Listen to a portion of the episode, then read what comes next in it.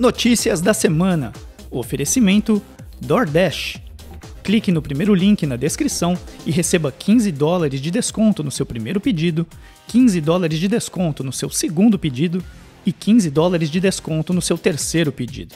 É isso mesmo, são 45 dólares de crédito que você recebe se você se inscrever agora no primeiro link aí na descrição. Pensou em comida em casa? Pensou em DoorDash, a nova parceira da Estação Canadá. Ontário considera manter o ensino à distância como uma opção permanente. Novas variantes do coronavírus podem gerar uma terceira onda no Canadá. Uma pessoa morreu e mais seis ficaram feridas após um ataque a facadas a uma biblioteca na região norte de Vancouver. O governo federal estará mais vigilante sobre o investimento estrangeiro para melhor proteger a propriedade intelectual dos canadenses. Metade das pessoas que estão trabalhando de casa cogitam trocar de emprego caso tenham que voltar para o escritório em tempo integral após a pandemia. Olá, sejam bem-vindos à Estação Canadá. Eu sou Lauro Nishiura e começa agora o resumo das principais notícias da semana.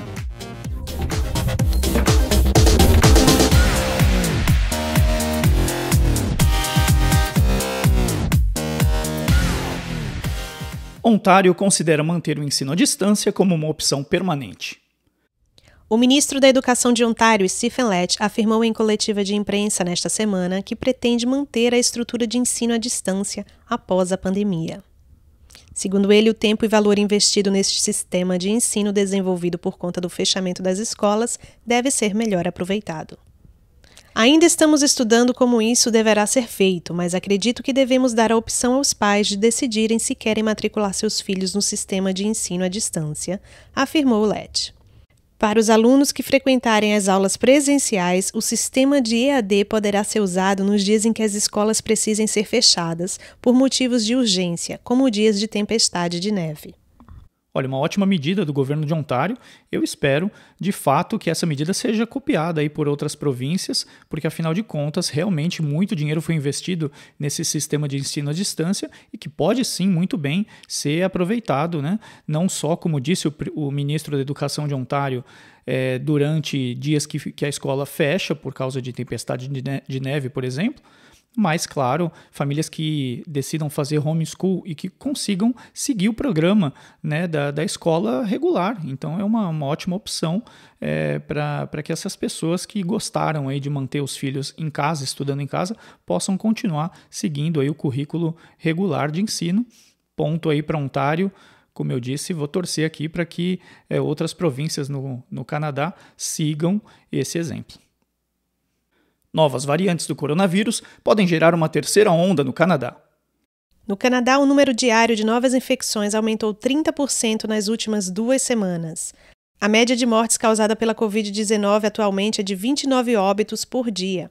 O ministro da Saúde do Canadá teme uma nova onda de infecções. A previsão é de que até o início de abril, as principais variantes da Covid-19 causarão mais da metade dos novos casos de infecção no país.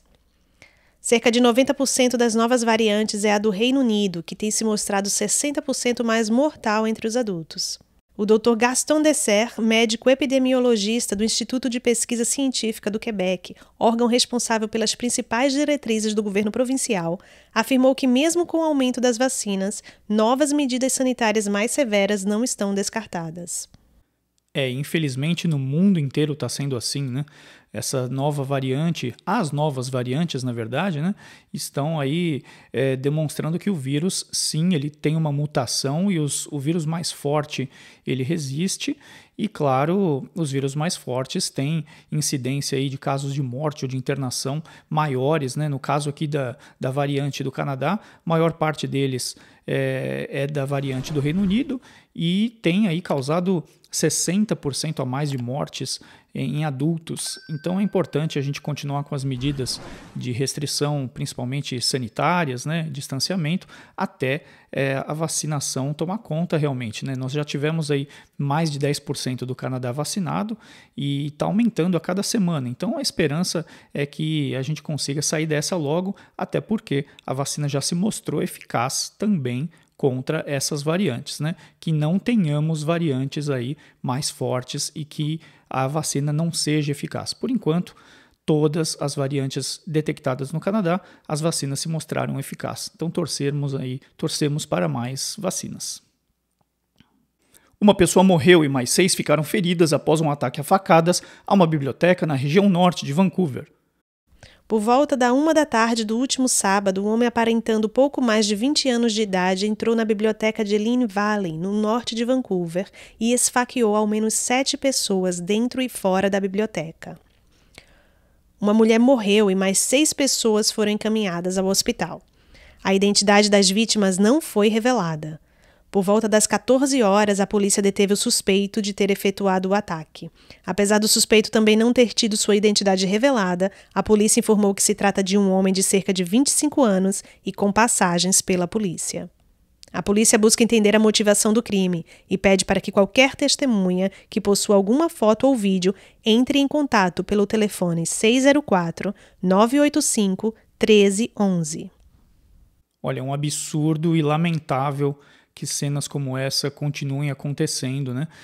É, a polícia deteve esse suspeito é, logo depois, né, cerca de alguns minutos depois, é, que é uma pessoa com passagem. A polícia e a imprensa, de uma maneira geral, não divulgou é, mais detalhes nem das vítimas, nem do suposto, é, do suspeito agressor, né? mas realmente cabe aí à polícia descobrir qual foi essa motivação, né? o que levou ele a fazer essa, essa atitude tão bárbara, né? de entrar aí esfaqueando as pessoas, uma do lado de fora, outras ali do lado de dentro dessa biblioteca, num horário tão movimentado, por volta de 1h15 da tarde, realmente uma situação lamentável e que a polícia agiu rápido, né? E agora vamos ver aí o que, que qual vai ser o desenrolar dessa história, como ele vai é, contar para a polícia, se é que vai contar, qual foi essa motivação. Claro, não há nenhuma motivação justa para um ato tão bárbaro, mas é, ele foi detido e que outros casos como esse não ocorram mais. Né? O governo federal estará mais vigilante sobre o investimento estrangeiro para melhor proteger a propriedade intelectual dos canadenses. As diretrizes da lei canadense que regem o investimento estrangeiro acabam de ser revisadas. O objetivo é limitar o vazamento para fora do país de tecnologias, inovações ou propriedade intelectual criadas no Canadá. Como muitas empresas canadenses estão buscando capital estrangeiro para apoiar seu crescimento, o governo quer garantir que tais investimentos não resultem em uma fuga para o exterior da propriedade intelectual e da inovação criada no país. Três setores são particularmente visados: tecnologias em cadeias de abastecimento críticas que mantêm o funcionamento da economia nacional, como, por exemplo, o de transporte de petróleo e logística de alimentos. As tecnologias digitais que coletam maciçamente dados sensíveis relacionados à privacidade dos canadenses. E minerais essenciais para a produção local de bens de valor agregado, como veículos elétricos e outros dispositivos avançados. Olha, para quem gosta de tecnologia, a gente sabe que o governo agiu até que rápido, porque muitas empresas estrangeiras estão de olho nas novas tecnologias canadenses, principalmente a que noticiamos aqui algumas, acho que duas semanas atrás, né, que falamos do, do investimento do governo federal numa empresa que desenvolve em, na Colômbia Britânica computadores quânticos. Né? A ideia é fazer aí o controle de na verdade, o controle e processamento de dados é, com muita velocidade, com dados na nuvem do mundo inteiro.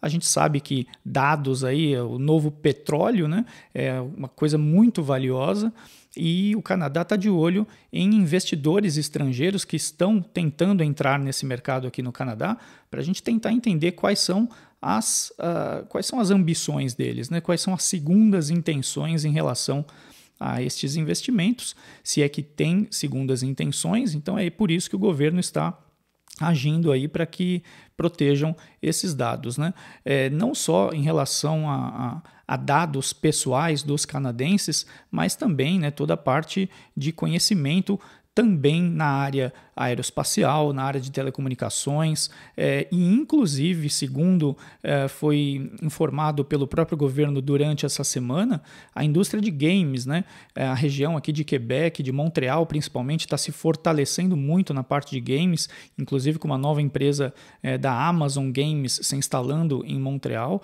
Muita coisa nesse sentido está sendo desenvolvido aqui e o Canadá quer proteger também dados desse tipo para que este conhecimento permaneça aqui para manter aí ou tentar criar um polo de tecnologia uh, aqui no país. É, eu acho que é uma medida interessante, importante e vamos ver se vai ter resultado, né? Porque, claro, quem tem segundas intenções não deixa isso claro né, na hora que adquire uma empresa ou parte da empresa.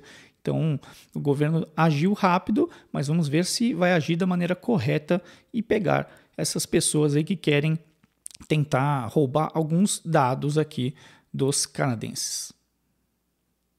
Metade das pessoas que estão trabalhando de casa cogitam trocar de emprego caso tenham que voltar para o escritório em tempo integral após a pandemia. Pesquisa realizada na Colômbia Britânica aponta que apenas 10% dos que estão trabalhando de casa acreditam que voltarão a trabalhar cinco dias por semana no escritório. 49% dos que responderam à pesquisa disseram que cogitariam trocar de emprego caso fossem obrigados a retornar para o escritório em tempo integral. A pesquisa realizada pela Research Co. aponta que as empresas têm um grande desafio pela frente para se adaptar à nova realidade de muitos trabalhadores que estão há mais de um ano trabalhando de casa. Apesar da maioria dos entrevistados demonstrarem o desejo de continuar trabalhando de casa, apenas um terço declarou que já foi informado pela empresa a respeito dos planos futuros. Destes, apenas metade poderão continuar trabalhando 100% de casa.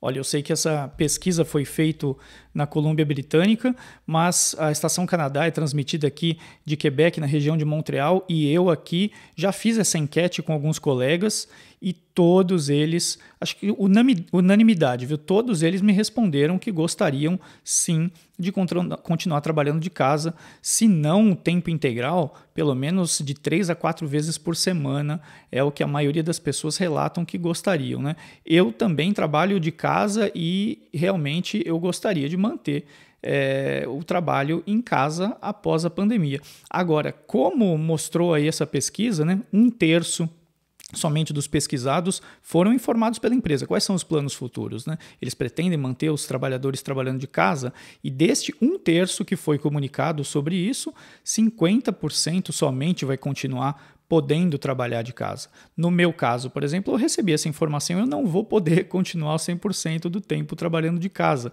São decisões aí que as empresas devem tomar, mas pesquisas como essa devem influenciar sim muitas empresas que já tomaram decisões ou que ainda estão tentando tomar alguma decisão, especulando aí para ver qual a melhor opção.